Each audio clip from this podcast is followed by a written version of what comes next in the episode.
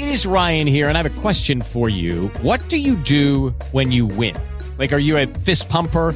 a woohooer, a hand clapper, a high fiver. I kind of like the high five, but if you want to hone in on those winning moves, check out Chumba Casino. At ChumbaCasino.com, choose from hundreds of social casino style games for your chance to redeem serious cash prizes. There are new game releases weekly, plus free daily bonuses. So don't wait. Start having the most fun ever at ChumbaCasino.com. No purchase necessary. VGW. Void were prohibited by law. See terms and conditions. 18 plus. Judy was boring. Hello. Then Judy discovered ChumbaCasino.com. It's my little escape. Now Judy's the life of the party. Oh, baby, Mama's bringing home the bacon. Whoa, take it easy, Judy. The Chumba life is for everybody. So go to ChumbaCasino.com and play over 100 casino style games. Join today and play for free for your chance to redeem some serious prizes. chumba ChumbaCasino.com. No purchase necessary. Void were prohibited by law. 18 plus terms and conditions apply. See website for details. Opinión y análisis de los hechos noticiosos. Una mirada diferente con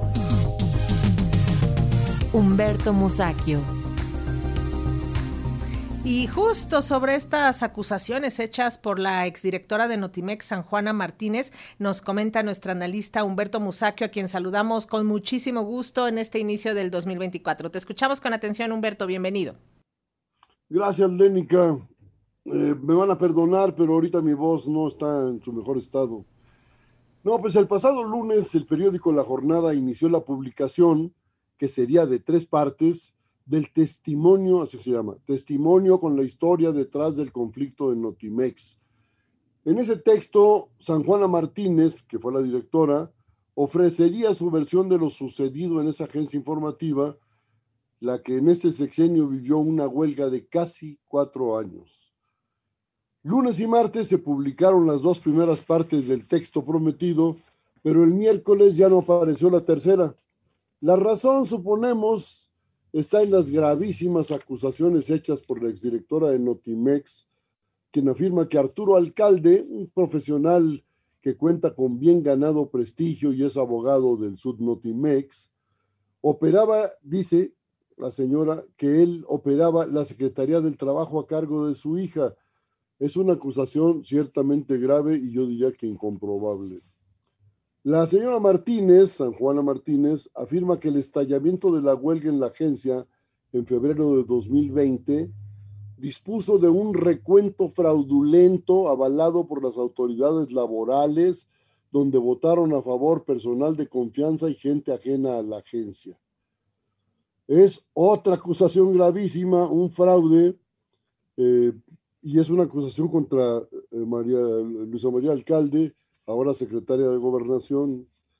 San Juana también acusa a Marat Bolaños, hoy titular de la Secretaría del, del Trabajo y Previsión Social, de haber advertido a ella y a sus colaboradores que de las liquidaciones al personal teníamos, dice ella, teníamos que entregar 20% para la campaña presidencial de Claudia Sheinbaum. En la segunda entrega del texto, la autora vuelve sobre el asunto y dice que le ofrecieron una liquidación personal de 11 millones de pesos y, lo entrecomillo, al más puro estilo del viejo régimen prianista, José Luis Sánchez Cuasitl, director jurídico de la Secretaría del Trabajo, quería comprarme y sutilmente se lo hizo saber al director administrativo de la extinta Notimex, Carlos Peñalosa Martínez, a quien Sánchez Cuautli hizo un segundo ofrecimiento, siempre y cuando, supuestamente le dijo, eso afirma San Juana, siempre y cuando nos entreguen 20% para la campaña de Claudia Sheinbaum. Agrega la exdirectora de Notimex que en una entrevista con el presidente López Obrador, para que veamos hasta qué punto llegan las, las acusaciones de esta señora, le presentó una lista de anomalías a, lo que el mandatario habría respondido, gracias San Juana por la información, no vamos a permitir abusos, pero San Juana agregó, lamentablemente no fue así, esto es el, como si el presidente eh, permitiera abusos, pues es, es una manera de acusarlo. De Jesús Ramírez y Genaro Villamil, afirma la señora Martínez Montemayor, que es su segundo apellido, afirma que no permitieron que los medios públicos de comunicación informaran del desarrollo y litigio del caso Notimex y que en cambio abrieran los micrófonos a la lideresa del sindicato, mientras a mí, dice San Juana, me negaron siempre el espacio. Pero luego agrega algo que pone las cosas en su lugar. Cuando le reclamé a Villamil, me dijo, es que yo vine a conciliar y tú preferiste el conflicto. Pues sí, porque esa ha sido la marca de su actuación en Notimex.